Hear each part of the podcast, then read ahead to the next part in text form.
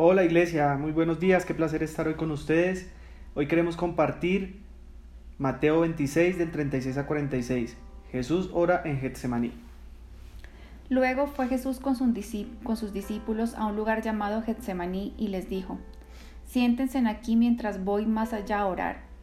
Se llevó a Pedro y a los dos hijos de Zebedeo, y comenzó a sentirse triste y angustiado. Está la angustia que me invade que me siento morir, les dijo. Quédense aquí y manténganse despiertos conmigo. Yendo un poco más allá, se postró sobre su rostro y oró. Padre mío, si es posible, no me hagas beber este trago amargo, pero no sea lo que yo quiero, sino lo que quieres tú.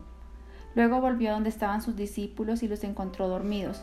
¿No pudieron mantenerse despiertos conmigo ni una hora? les dijo a Pedro. Estén alerta y oren para que no caigan en tentación. El espíritu está dispuesto, pero el cuerpo es débil. Por segunda vez se retiró y oró, Padre mío, si no es posible evitar que yo beba este trago amargo, hágase tu voluntad.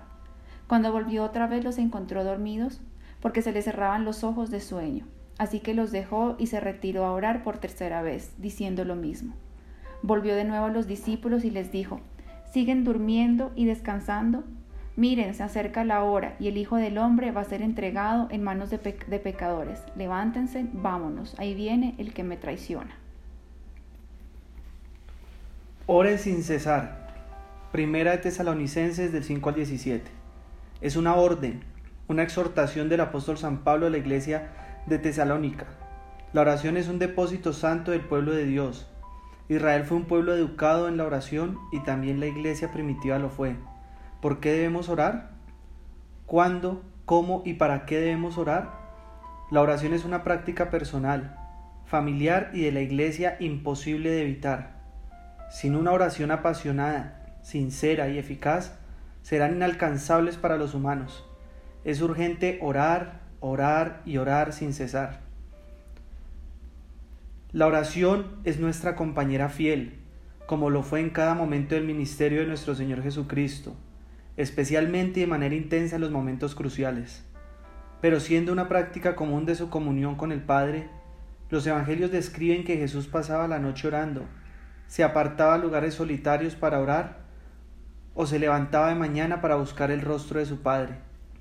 Oró en Getsemaní y lo hizo en los momentos más profundos de su angustia. La misión cristiana va acompañada del dolor y el sufrimiento, ante la incomprensión o la angustia de la cruz. Hay en la misión tiempo de incomprensión, cansancio, sacrificio, desgaste, dolor. Por ello debemos orar siempre, orar eficazmente. La oración nace de una necesidad. La oración eficaz nace de un corazón necesitado de la fuerza de Dios, como el angustiado corazón de Jesús deseoso de oración. Los discípulos fueron testigos que calmó la tempestad, sanó la enfermedad, liberó espiritualmente a los que el diablo oprimía.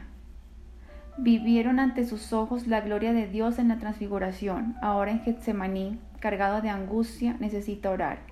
Su sentir refleja al del salmista cuando exclama, Dios mío, mi alma está batida en mí, me acordaré por tanto de ti. Jesús solicita a sus discípulos permanecer cerca de Él, velando mientras ora y se postra ante su Padre Celestial. La humanidad de Jesús se muestra en plenitud en el huerto de oración. Su, su vocación no puede evitar el dolor que sentía por lo que estaba por pasar en la cruz. Aún más, su vocación no puede evitar el cumplimiento de la voluntad de Dios una oración que surge de la angustia, de su humildad y de su obediencia de hijo. La necesidad de orar para la iglesia hoy día no es menor, también lo necesitamos para cumplir la misión, es decir, la voluntad del Padre para nuestra vida.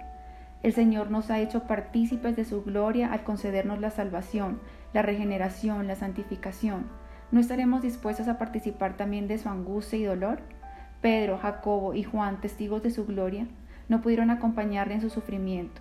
Su propia tristeza les venció y cayeron víctimas del sueño, es decir, de la incomprensión de la inteligencia de la misión de su Maestro.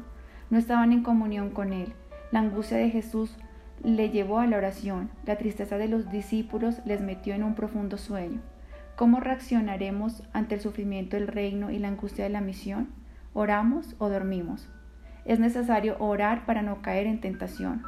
Pero cuando orar, en el tiempo de la angustia, en la batalla espiritual, en los momentos cuando el enfrentamiento espiritual se, se intensifica, cuando nuestra fe y vocación son probadas, cuando parece que nuestro Dios está lejos, cuando las lágrimas nos acompañan de día y de noche y somos razón de burla de los que nos conocen. Hay que orar como Jesús oró, derramando su alma ante el Padre Celestial y dispuesto a sujetarse a su voluntad, porque las batallas espirituales se ganan primero en el campo de la oración.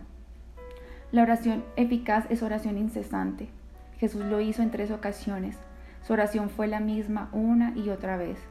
Recordamos la parábola del juez y la viuda, la que consiguió lo que quería por su insistencia.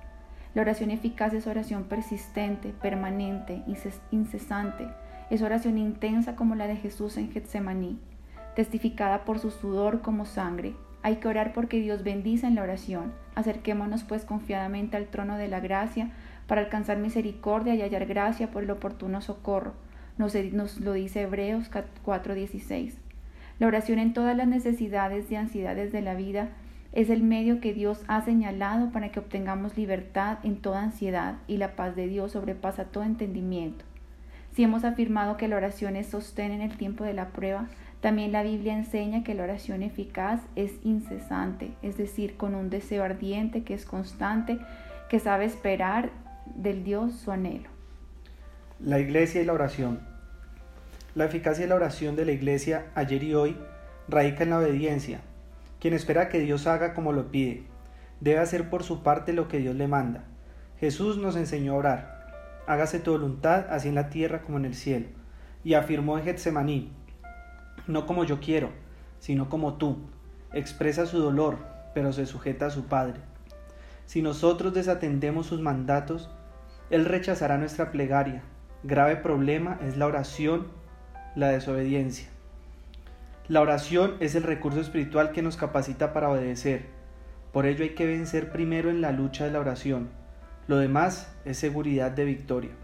Pero quien cae derrotado en su vida de oración, no sujetando su voluntad a la del Padre, es aplastado hasta el polvo por las huestes espirituales de maldad que batallan en contra del reino de Dios.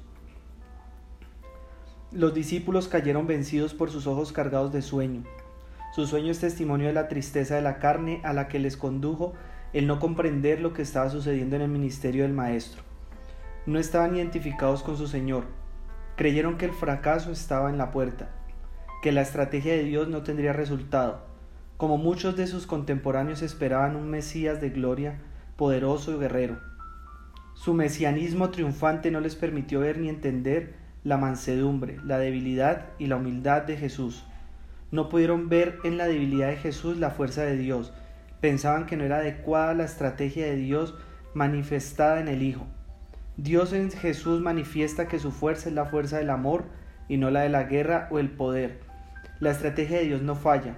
Por angustiosa y ligada al sufrimiento que nos parezca, no hay atajos. El camino que Dios ha trazado para su pueblo es el del amor.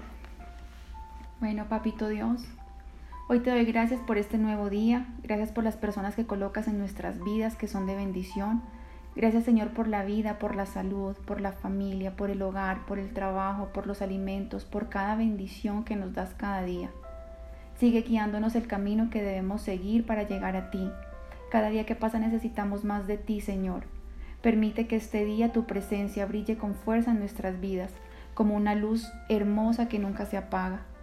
Te pido que donde vayamos y todo lo que hagamos sea con tu bendición. Apártanos de todo mal y permite que siempre estemos alertas, orando en todo momento, Señor, en comunión siempre contigo. En el nombre de Cristo Jesús. Amén y amén. Amén. Bendiciones, iglesia. Feliz día.